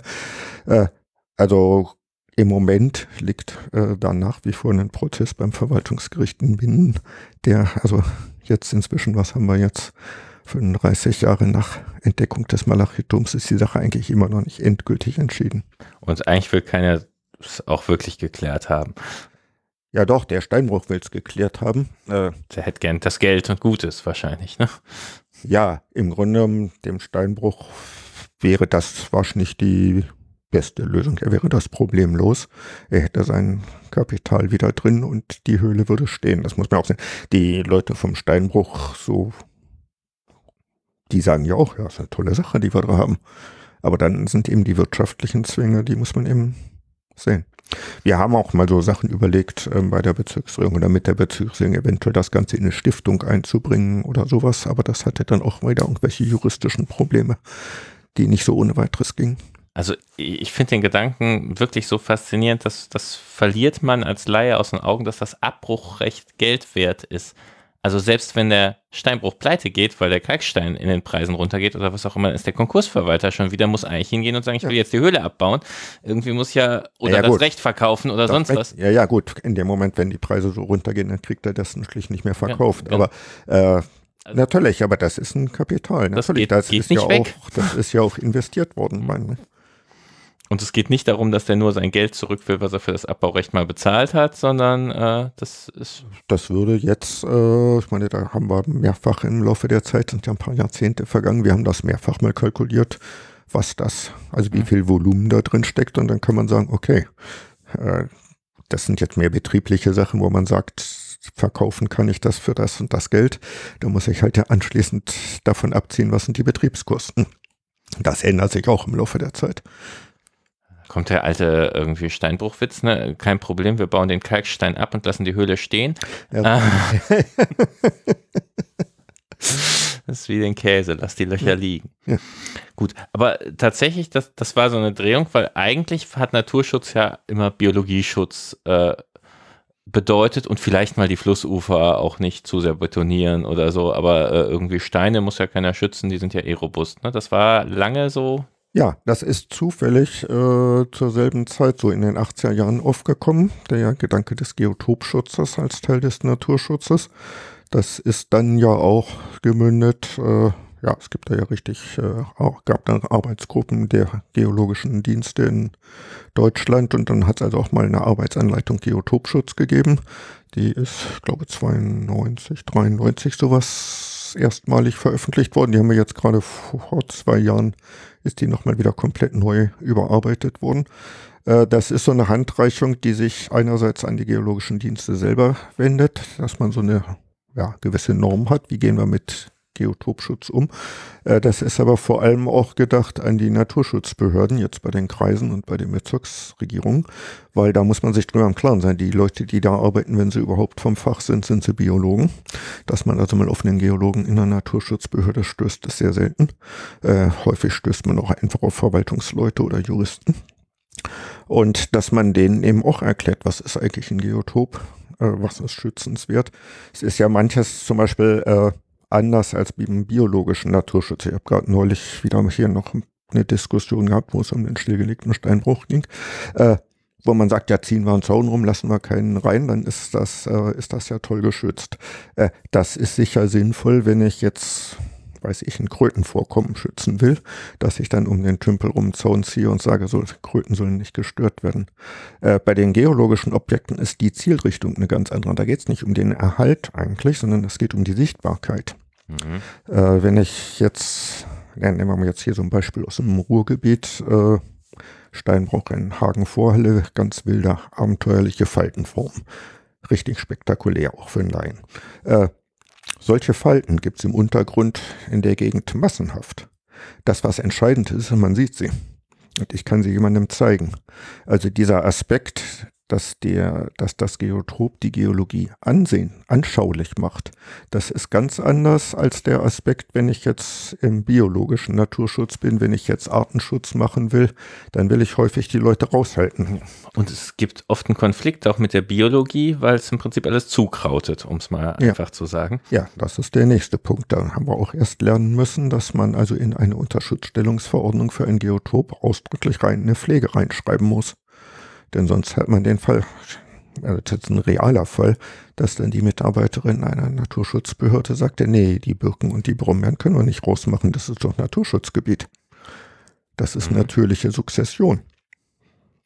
Da, das, also das sind so Lerneffekte gewesen. Also auch für die Geologen ist ja der Geotopschutz was Neues gewesen und da hat man sich auch erst in diese ganzen Probleme reintasten müssen. Ich glaube auch, dass es immer noch nicht so ganz angekommen ist. Ich rede manchmal vom Terrorismus der Biologie. Also selbst der Verband der deutschen Höhler- und Karstforscher, wo macht er den größten Obstand drum um das Höhlentier des Jahres? Äh, und mal wieder irgendein blinder Käfer oder Assel, also ganz so interessante Tiere haben wir hier nun mal nicht als echte Höhlentiere. Äh, auf die Idee, mal irgendein Kristall oder so, kommt kein. Also oft kriegt man auch der Fledermausschutz ist ganz oft die Ausrede für den Höhlenschutz. Und der ja, Höhlenverein ja. wirbt mit dem, der Biologie ganz toll. Ja, ja, weil das bei einer Bevölkerung äh, viel einfacher ankommt. Das ist das, äh, das ist viel eingängiger, einem Lokalpolitiker zu sagen, da ist irgendeine seltene Fledermaus, äh, dann ist das, ist der Naturschutz schon geritzt. Wenn man sagt, das ist eine ganz tolle Gesteinsformation, dann heißt das ja, und interessiert das wen? Was immer ganz gut klappt, ist, das läuft in euer Trinkwasser. Das ist auch ein gutes ja, das Argument. Ist auch ein gutes Argument. ja, ja, aber der, der Geotopschutz hat gegenüber dem, ich sage jetzt mal Artenschutz oder ökologischen äh, Schutz, äh, einen schweren Stand. Das muss man ganz deutlich sagen. Das ist einfach nicht so populär und das ist auch schwierig, das populär zu machen. Da wird mhm. immer wieder jetzt so dran gearbeitet, mit den Geoparks zum Beispiel und den ja, Tag des Geotops und all solchen Sachen. Und wenn man die Leute, das ist sehr interessant, also wenn man die Leute an die Hand nimmt und ihnen die Sachen zeigt und erklärt, dann sind sie hellauf begeistert.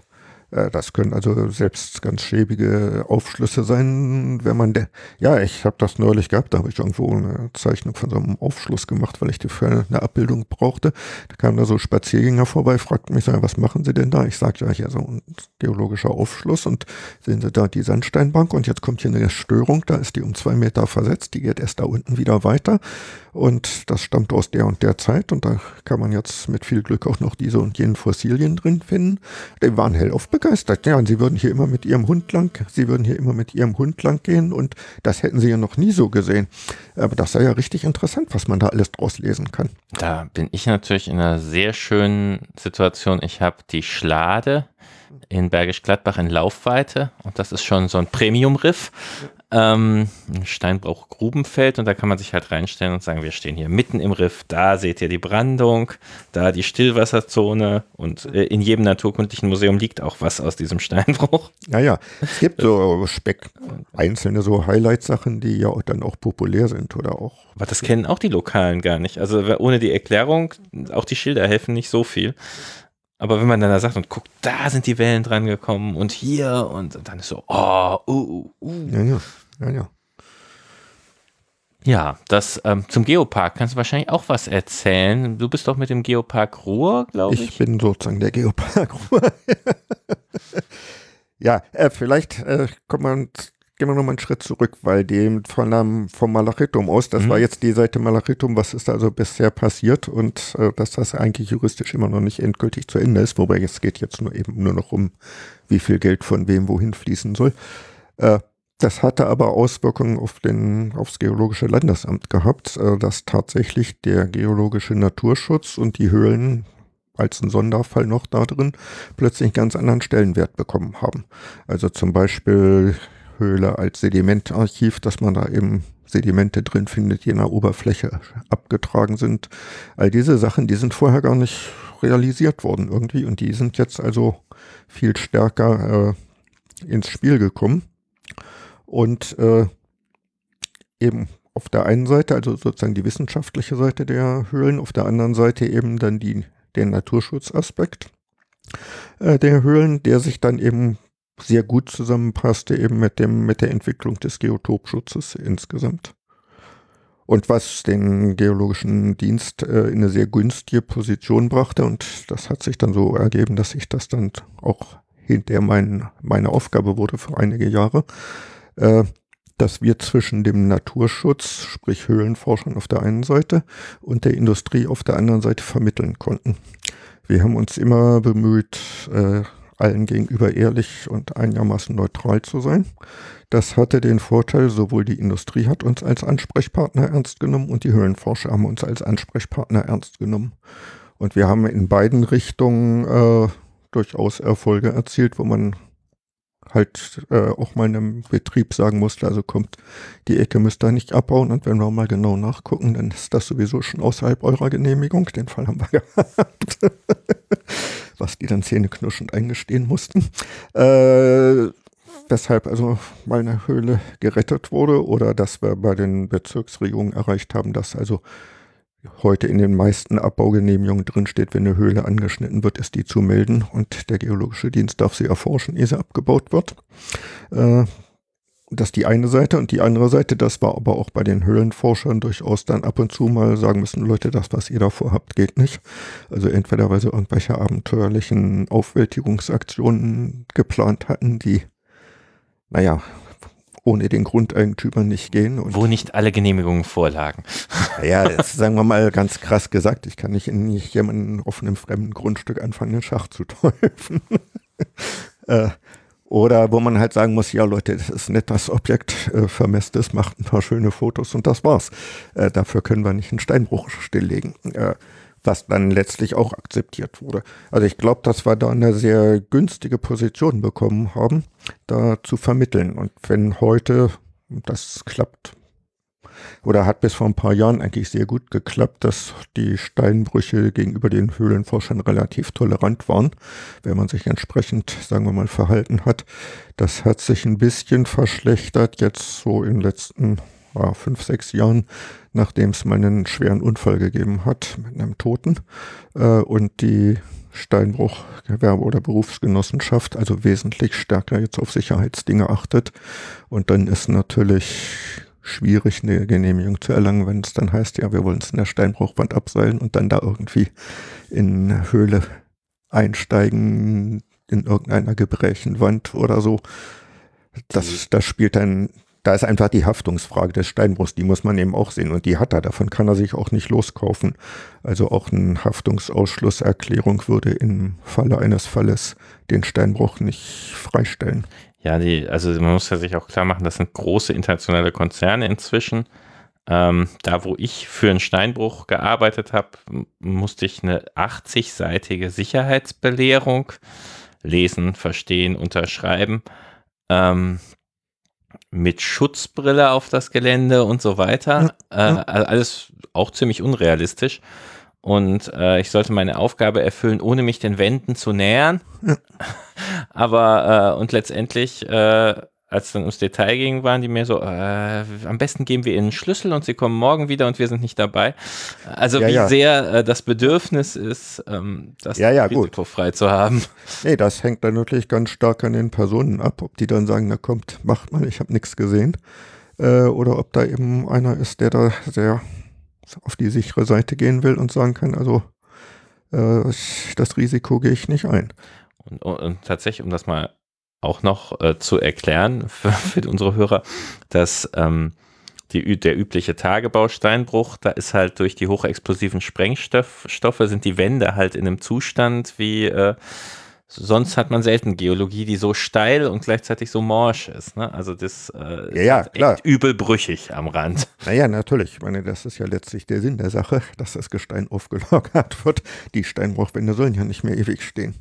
Hm. Äh, Nein, aber ich meine, es, äh, also der Unfall, auf den ich da abgespielt habe, der war auch, das war eine Gruppe mit Genehmigung, äh, hatte auch mit Höhlenforschung nichts zu tun, war so eine geologische Arbeitsgemeinschaft von der Volkshochschule, äh, die in einem Steinbruch, sie haben sich Mitführer, es war alles prima mit Helmsicherheitsausrüstung und aus irgendeinem Grunde, man weiß nicht warum, ist einer über die Kante auf die nächsttiefere Sohle gefallen, 25 Meter tief. Das hat er logischerweise nicht überlebt. Bumm. Damit war sofort mhm. die Frage, was haben die da gemacht? Ich meine, der Steinbruch war in dem Fall, der konnte nachweisen, sie haben wirklich alles gemacht, was sicherheitstechnisch zu machen war. Aber es ist logisch, dass der Geschäftsführer dem Steinbruch jetzt sagt, nee, also Besuchergruppen lasse ich nicht mehr rein. Ist halt auch uncool, wenn die Staatsanwaltschaft bei einem im ja, Büro ja, auftaucht. Äh. Wenn die Staatsanwaltschaft auftaucht und dann plötzlich sowas wie fahrlässige Tötung im Raum steht, das ist ja nicht so ganz, nicht so ganz einfach. Mhm.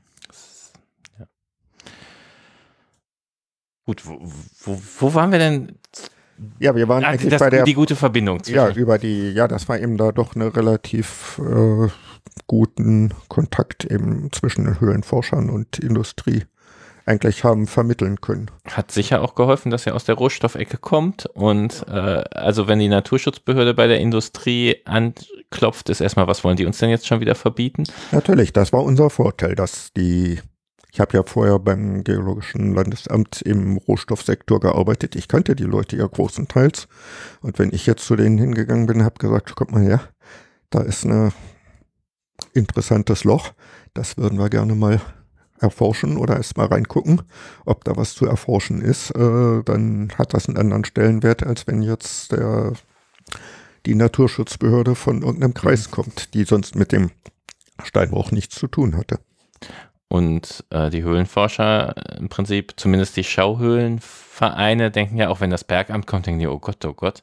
Ja. Äh, aber Natürlich, euch haben sich Bergamt, gefreut. Ja, das Bergamt, das ist das, was ich vorhin schon sagte. Das Bergamt ist eine Aufsichtsbehörde, auch für die Schauhöhlen. Mhm, genau. Wenn die kommen, dann ist klar immer der Blick auf die Sicherheit. Wenn wir kommen, kann man sich erstmal ganz locker und unverbindlich unterhalten. Und dann nach irgendeiner, wenn es ein Problem gibt, nach einer pragmatischen Lösung suchen ohne dass man gleich einen ganzen Boost von Paragraphen im Hintergrund hat. Ja, das, ähm, also das, auch, auch bei den Steinbrüchen und Schauhöhlen tatsächlich, wenn du mit der Haltung rangehst, nee, da muss ich sie nicht reinlassen, da lasse ich sie auch nicht rein in den Gang. Naja. weil er nicht zum Führungsweg gehört und wer weiß, was sie dann für eine Idee haben, was sie mir noch verbieten können, ist halt was ganz anderes als lass uns da mal gucken, ob wir was ja, ja, finden. Natürlich, das ist in beiden Richtungen umgekehrt, denn wenn der Höhlenbetreiber sich so verhält und sagt, da lasse ich sie nicht rein, das ist nicht der Führungswert, dann wird natürlich logischerweise der Mann vom Bergamt misstrauisch. ich meine, das sind, das muss man einfach sehen, das sind alles nur Menschen. Ja. Auf allen Seiten, die da beteiligt sind. Und in einigen Sachen ist es halt, also zum Beispiel ist ja, wenn der Steuerprüfer in einem Unternehmen ist, dann ist ganz klar, der darf nur mit den Leuten sprechen, die ausdrücklich, und da redet hat er, die sind das gewöhnt. Ja, ja. ähm, ja, spannend. Nein, also insofern waren wir da in einer wirklich günstigen Position und ich denke, das haben wir auch ganz gut hingekriegt. Und auch wenn ich jetzt weg bin, äh, dass also meine Stelle da die Kontakt zu den Höhlenforschern, das hat auch einen Nachfolger gefunden. Also das ist der Stefan Hinscheid, ne? Der Stefan Hinscheid. Ja, das ist auch nicht so einfach gewesen, jemanden zu finden. Der muss jetzt erstens, sagen wir mal, eine gewisse fachliche Qualifikation haben und der muss vor allem auch selber ein Interesse an sowas haben. Es nützt ja nichts, also der Kollege, der sonst für den Naturschutz zuständig ist in Krefeld, der hat simpel gesagt ein bisschen Platzangst und der fühlt sich in der Höhle einfach nicht wohl. Naja, dann hat das, ist der für diesen Kontakt nicht wirklich gut geeignet. Mhm. Gut, dann lass uns nochmal zum Geopark kurz gehen. Ja, gut. Ähm, die sind auch so eine Erfindung der Nullerjahre oder so, also relativ neu, ne? Ja, äh, also offiziell gibt es die seit 2002. Da war das Jahr der Geo, ich glaube, es war 2002 das Jahr der Geowissenschaften ausgerufen.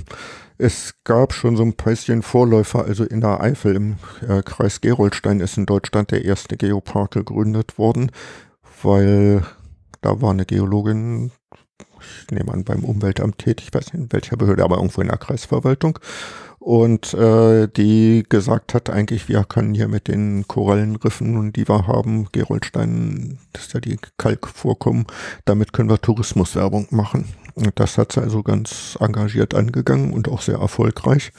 Und das war dann also die erste Region in Deutschland, die sich dann auch Geopark nannte. Es gab auch so in Europa verteilt noch so ein paar andere Initiativen. Und daraus ist dann aber eben 2002, äh, war wie gesagt das Jahr der Geowissenschaften und da hat der Bund-Länder-Ausschuss Geowissenschaften, das ist die, ist ein Gremium, wo die entsprechenden Ministerien vertreten sind, die für die Geologie in den Bundesländern zuständig sind. Also in Nordrhein-Westfalen ist das das Wirtschaftsministerium, Bayern zum Beispiel das Umweltministerium, das ist also ein bisschen unterschiedlich, wo mhm. die geologischen Dienste angesiedelt sind. So diese Ministerien plus das Bundeswirtschaftsministerium, die bilden diesen Bund-Länder-Ausschuss Geowissenschaften. Und äh, da ist dann das Konzept äh, für die nationalen Geoparks ausgetüftelt worden.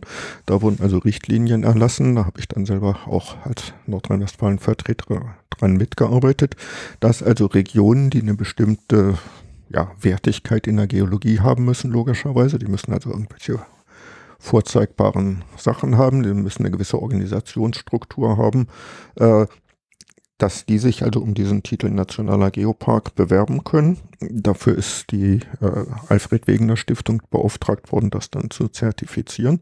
Und wenn man also diesen Kriterienkatalog erfüllt, dann bekommt man für fünf Jahre diesen Titel verliehen. Und es sollte so, der Gedanke war, dass jeder Geopark eigentlich ein gewisses Alleinstellungsmerkmal haben sollte. Und ja gut, nachdem diese Richtlinien erlassen waren, kam dann natürlich die Frage, ja, äh, was machen wir denn jetzt in Nordrhein-Westfalen? Und äh, ja, ja, äh, ja, wir hatten mehrere Regionen so ein bisschen zur Auswahl. Äh, das eine war das Siebengebirge mm, das als Vulkanlandschaft. Das wäre eigentlich ganz nett gewesen, nur da wollte die wollten die örtlichen Vertreter, die Kommunalpolitik wollte das nicht, weil die damals noch so den Traum eines Nationalparks Siebengebirge träumten, äh, der sich dann aus anderen Gründen zerschlagen hat. Und da hielten sie also Geopark für ein Level zu tief. äh, ja, und äh, der andere Gedanke oder ein anderer Gedanke war dann eben das Ruhrgebiet äh, wir gesagt haben, das Ruhrgebiet ist eigentlich das Beispiel in Europa, vielleicht sogar weltweit, äh, wo man sehen kann, wie die Rohstoffe, und zwar die Georohstoffe, die Bodenschätze, äh, die Entwicklung einer Region beeinflusst haben.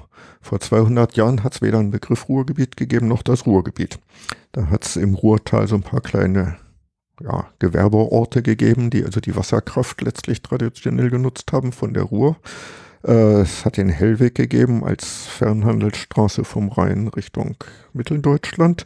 Äh, die Städte am Hellweg, die liegen ja genau immer in einer Tagesetappe voneinander entfernt. Nicht? Also von Duisburg nach Essen schafft man an einem Tag, von Essen nach Bochum schafft man an einem Tag, von Bochum nach Dortmund schafft man an einem Tag. Das glaube ich, die A40, ne? Die ja, ja, das ist heute die A40 und die Orte, die liegen alle so 50, mhm. 60 Kilometer auseinander. Das sind im Grunde nichts weiter gewesen als die Raststationen für die Leute, die eben vom Rhein, wo der Schiffstransport war, ihre Waren Richtung Magdeburg oder ja, Zentraldeutschland transportiert haben. Äh, ja, und alles, was nördlich davon war, war Walachei. Äh, das war teilweise wirklich äh, große Ödlandflächen, das war nicht mal landwirtschaftlich nutzbar. Äh, nicht ohne Grund gibt es mhm. ja heute noch diese Wildpferdeherde da in, bei Dülmen. Äh, das ist eine Gegend gewesen. Es gibt einen sehr schönen äh, Artikel in der Zeitung, so um Anfang des 20. Jahrhunderts. Da kam jemand auf den Gedanken, äh, die rheinisch-märkische, ne, die rheinisch-bergische ist erst eine von den beiden großen Eisenbahnstrecken durchs Ruhrgebiet zu bauen. Und da hatte jemand den merkwürdigen Gedanken geäußert, man könne beim Schloss Oberhausen einen Bahnhof errichten. Und dann gibt's also einen, ja, heute würde man sagen, einen Leserbrief in einer Zeitung damals, wo stand, was also ich sage es jetzt mal mit meinen Worten, was für eine hirnrissige Idee in einer Gegend, wo sich nicht einmal Hase und Fuchs gute Nacht sagen, einen Bahnhof errichten zu wollen. Also, das muss man sich wirklich klar machen, wenn man auf historische Karten guckt. Das heutige Ruhrgebiet ist wirklich eine, eine Ödlandregion über weite Strecken gewesen, also nicht mal Landwirtschaft. Und äh, das ist dann so mit dem industriellen Revolution, so ab 1820, 1850 ungefähr, äh, hat sich das innerhalb von 50 Jahren in die Metropolregion Europas verwandelt. Da sind plötzlich drei Millionen Leute hingezogen. Äh, und das hat nur funktioniert wegen der Rohstoffe. Klar, die Steinkohle war erstmal der Auslöser, der Kohlebergbau. Äh, bloß wenn ich äh, für den Kohlebergbau, der ist übrigens nicht mal das Primäre gewesen. Das Primäre ist die Saline in Unna-Königsborn gewesen. Äh, da ist also Salz gewonnen worden und die hatten ein Brennstoffproblem. Zu der Zeit äh, war Mitteleuropa ziemlich entwaldet und äh, die brauchten also Kohle und dafür ist die Ruhr schiffbar gemacht worden. Die haben also aus dem Ruhrteil Ruhr aufwärts mhm. die Kohle geschafft bis Frönnenberg, da war der Hafen und ist dann die Kohle nach Königsborn mit dem Pferdefuhrwerk gefahren. So, das hat den, dadurch war jetzt die Ruhr schiffbar, dann war natürlich für die Kohlebergwerke im Ruhrteil der Absatz auch in die andere Richtung möglich, den konnten sich jetzt auch ruhrabwärts die Kohle transportieren. Äh, das hat jetzt so, dann kam die Dampfmaschine dazu. Äh, das hat sich dann so selber immer mehr hochgeschaukelt. Äh, dann kam die, nach der Dampfmaschine kam die Eisenbahn. Die Eisenbahn brauchte, konnte erstens die Kohle transportieren. Äh, zweitens, sie brauchte selber die Kohle für ihre mhm. Lokomotiven. Äh, ja, und sie brauchte Eisen. Im Ruhrgebiet gibt es ganz umfangreich für damalige Verhältnisse Eisenerzvorkommen. Das heißt, das war also ganz toll. In Dortmund-Hörde, da war ein Hörder Kohlenwerk, die haben gleichzeitig äh, Eisenerz und Kohle gefördert. Optimal, Bruchshüttenwerk nur daneben stellen. Und das war in einigen anderen Stellen im Ruhrgebiet auch so. Und dann hat sich also das praktisch äh, hochgeschaukelt, diese Industrialisierung.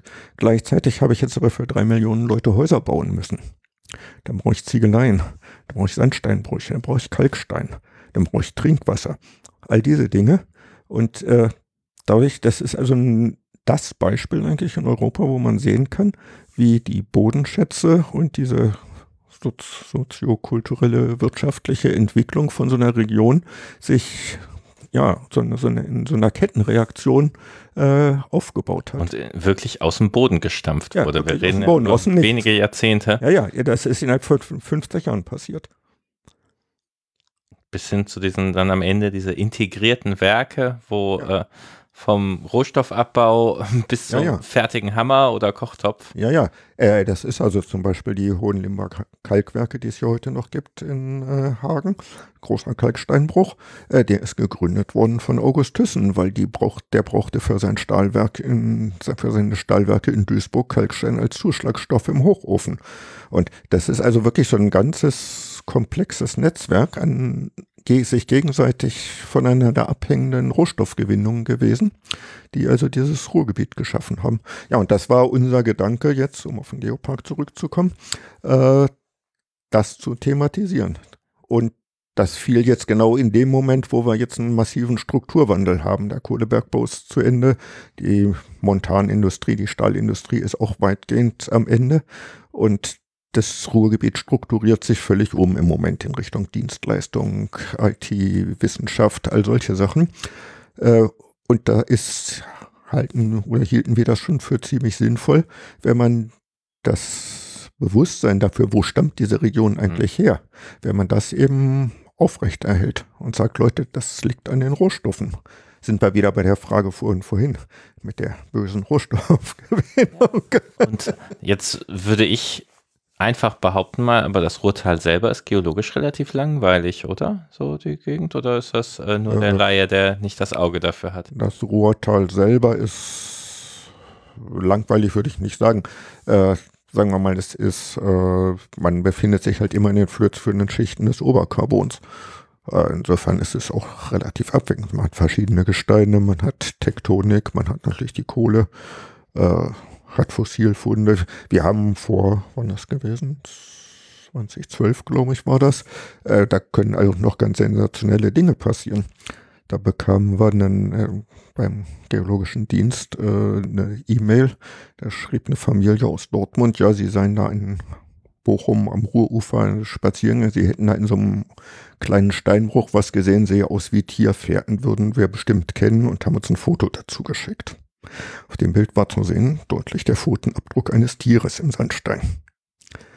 Äh, kannten wir nicht und war ziemlich sensationell. Äh, es gab aus dem gesamten Ruhrgebiet bis dato drei Funde von Tierpferden überhaupt. Die waren aber alle ein bisschen jünger als das, was die da gefunden haben. Äh, in real gesehen hat also keiner meiner Kollegen oder ich im geologischen Dienst das. Dann haben wir also erstmal ein Telefon gehängt. Ja, es gibt in Freiberg gibt's so einen Spezialisten für rotliegend äh, Wirbeltiere. Das wäre das nächste, was uns einfiel. Kenne ich ganz gut. Ich rief den an. Ich sag, hab ihm auch das Bild geschickt. Äh, äußere dich mal dazu. Wer könnte in Deutschland sich da auskennen? Da meinte er, ja, da gibt's in der Pfalz bei dem Museum da und da gibt's den äh, Sebastian Vogt, der kennt sich mit sowas aus. Das ist der Spezialist weltweit für carbonzeitliche Wirbeltiere. So, dann haben wir dem das Bild geschickt. Äh, ich glaube, das war ein Dienstag. Und dann kam also eine E-Mail zurück. Das ist sensationell. Kann ich mir das am Donnerstag angucken? ja, das ist also der älteste Tierfährte, äh, Wirbeltierfährte in Mitteleuropa und gefunden in einem kleinen Steinbruch, der seit Jahrzehnten da am Wegesrand offen ist. Warum diese Leute, die also absolute Laien sind, dass denen das aufgefallen ist, bis man die müssen irgendwie ganz günstigen Lichteinfall gehabt haben, irgendwas. Und die waren dann aber eben noch so pfiffig, dass sie uns das dann eben auch geschickt haben und für auf die Art eben die, ja, eine wissenschaftlich ganz bedeutende Entdeckung gemacht worden ist. Also insofern kann man eigentlich nicht sagen, dass das, dass das Ruhrtal langweilig ist. Zum Ruhrgebiet nochmal ist es ja auch, also was ich, ich finde ja immer den, die Auswirkung der Menschen auf die Welt ganz spannend.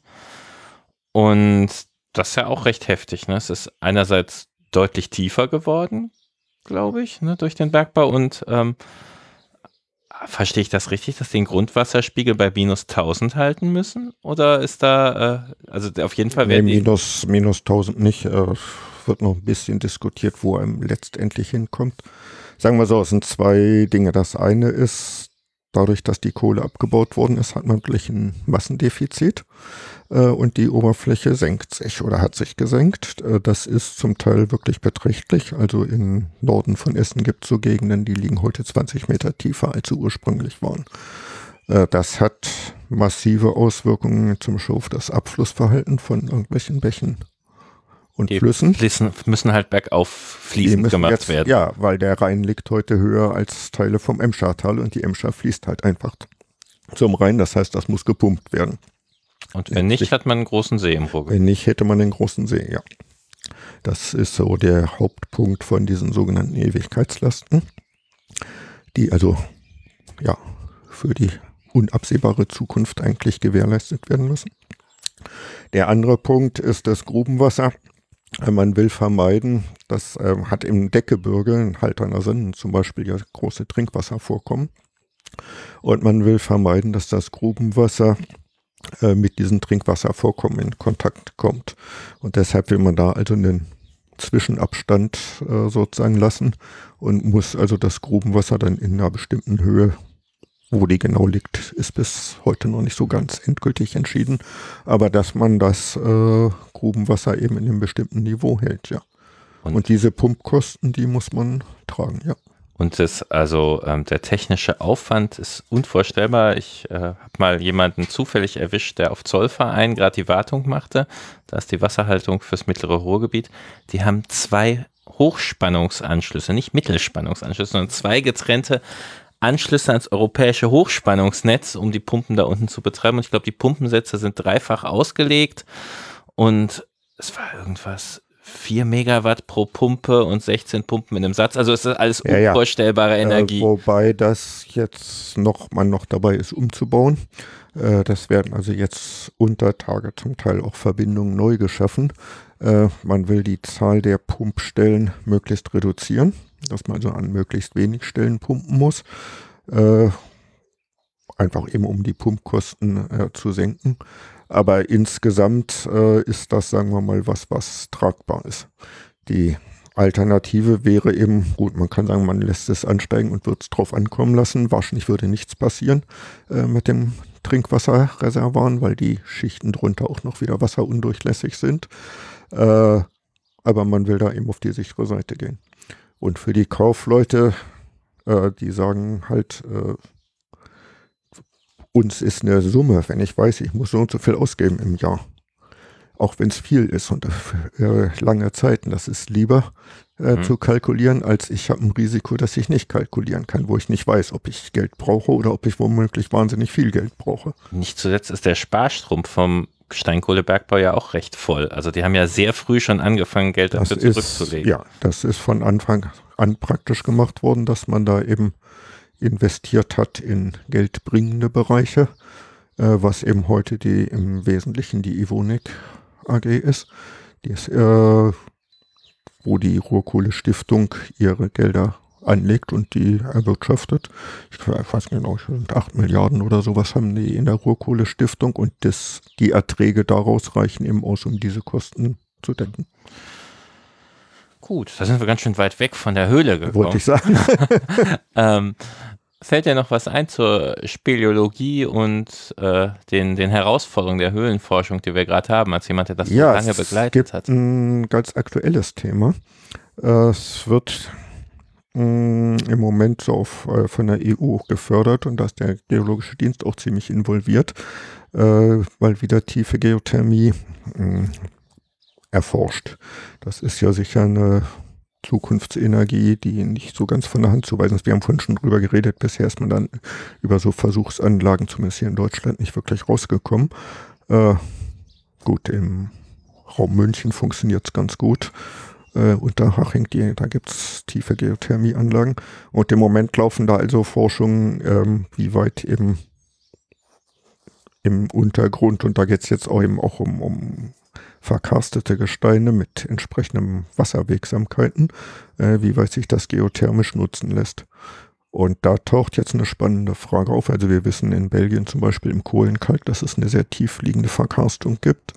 Wir wissen im Münsterland, dass die Kreidekalke unter dem Emschermergel, der Emschermergel ist das, was im Münsterland die große Fläche ausmacht, der ist praktisch wasserundurchlässig. Äh, darunter liegen aber Kalke aus der Oberkreide und die sind, soweit wir wissen, verkarstet und wasserführend. Äh, Frage ist, wo kommt dieser Karst eigentlich her? Diese Gesteine haben gar, gar keinen Kontakt irgendwo zur Oberfläche. Und wir haben das an etlichen anderen Stellen auch, dass wir also eine tiefliegende Verkarstung haben, für die wir eigentlich keine wirkliche Erklärung haben. Und der Knackpunkt war das äh, Projekt oder das äh, in Wülfrath, äh, die hatten in den Kalksteinbrüchen das Problem, die haben 300 Meter dick den Kalkstein abgebaut. Gut, an der Oberfläche war so ein bisschen Tertiärverkarstung. Das haben sie mehr oder minder abgeräumt. Dann haben sie da 250 Meter reinen Kalkstein gehabt. Und dann kamen sie plötzlich in Sand und Ton und alles das, was sie nicht haben wollten. Ja, und da war also ein Höhlensystem, ein Paleo-Höhlensystem angeschnitten. Diese Sande und Tone waren fossilführend. Äh, das ist Unterkreide, diese Sedimentfüllung. Hochspannend, terrestrische Unterkreide, also Landmaterial, äh, Pflanzenreste drin, Blüten aller Insekten, also richtig ganz von der, von der paläontologischen Seite her ganz spannend. Ja, und diese Verkarstung, das waren Riesenhöhlen, wenn die jetzt, sind jetzt Sediment gefüllt, als die mal offen waren, das, da müssen wir mal so denken, so, ja, Carlsbad Cavern in USA, sowas in der Richtung. Äh, ja, wir kennen mhm. diese Hohlräume. Äh, in der einen Steinbruchwand war das angeschnitten. Das waren 20 Meter Höhe ungefähr, dieser Höhlenraum. Und 150 Meter Breite ohne irgendeine Zwischenwand oder einen Pfeiler. Äh, als das Ding in der Kreidezeit war es mal leer. Mhm. Aber es war immer unter dem Grundwasserspiegel. Es, wir können kein Szenario uns vorstellen, dass in diesem niedrigen Niveau das einen freien Ausfluss hatte. Und stellt sich also heraus, wir haben das dann ziemlich weitflächig mal untersucht, gibt es relativ viel im rheinischen Schiefergebirge, solche merkwürdigen Paläoverkarstungen, wenn man erstmal dann anfängt danach zu suchen, die liegen immer an der Unterseite der Kalksteinvorkommen. Das heißt, der Kalk ist von unten her angelöst worden, nicht von oben her. Und jetzt kommen wir in ein spannendes Thema, das ist eben das, was ich sage, wo wir Nutzanwendung dann die Geothermie ist. Wo kommt diese tiefliegende Verkarstung eigentlich her? Und der Gedanke, den wir jetzt im rheinischen Schiefergebirge gefasst haben, ist, äh, das ist jetzt, kommen wir wieder auf ein Reizthema, ist eine Folge von äh, Schiefergas. Darunter liegen im Devon äh, Schwarzschiefer oder zumindest Gesteine, die sehr reich sind an organischem Material. Die sind logischerweise bei der Versenkung stark entkohlt worden. Da hat sich Gas generiert, zwangsläufig im Schiefergas. Und dieses Schiefergas ist großenteils hier im Gestein drin geblieben. Das ist eben das, wonach die Exploration, sagen wir mal, auf Schiefergas äh, geht oder ging. So, und wenn ich das jetzt aber mobilisiert bekomme, durch zum Beispiel tektonische Vorgänge, Gebirgsbewegung, äh, dann wird da Methan frei und paar andere Gase. Und es gibt Reaktionen, die man sich vorstellen kann, die also aus dem Methan zu CO2 führen. Das dann von unten das auf die Kalkschicht. Ja. So, und wir haben also Nachweise dafür in Wülfrath, da sind also neugebildete Kalzite in diesen Höhlen drin, die tatsächlich äh, Methaneinschlüsse im Kristall haben. Das heißt, Methan hat da irgendwie eine Rolle gespielt in dem System. An dem Punkt sind wir gerade. Äh, das ist also eine ganz spannende Geschichte, äh, eine völlig neue Idee der, der Karstgenese, ausgelöst durch Gas, äh, Gase, die von unten kommen äh, und äh, mit einer praktischen Nutzanwendung gegebenenfalls in Richtung Geothermie. Und Paleocast, das musst du noch erklären? Ja, also, also ein alter Karst kann man einfach sagen, der also jetzt nicht mit den heutigen Oberflächenverhältnissen oder Abflussverhältnissen zu tun hat, äh, sondern eben erdgeschichtlich viel älter ist. Gut, ja, spannend. Dann würde ich sagen, hiermit lassen wir es belassen. Guter Überblick. Äh, ich danke dir recht herzlich und sage Glück auf. Ja, Glück auf. Gerne gemacht.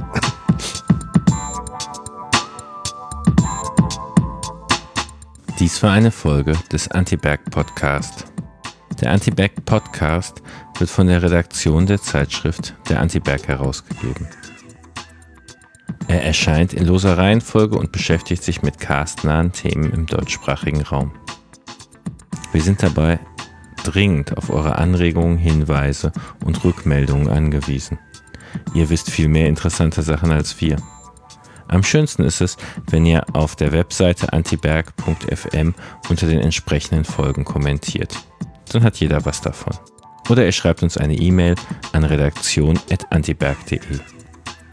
Wenn ihr uns darüber hinaus unterstützen wollt, sorgt für Literaturtausch zwischen euren lokalen Publikationen und der Antiberg-Redaktion. Und damit bis zum nächsten Mal. Mein Name ist Maximilian Dornseif. Glück auf!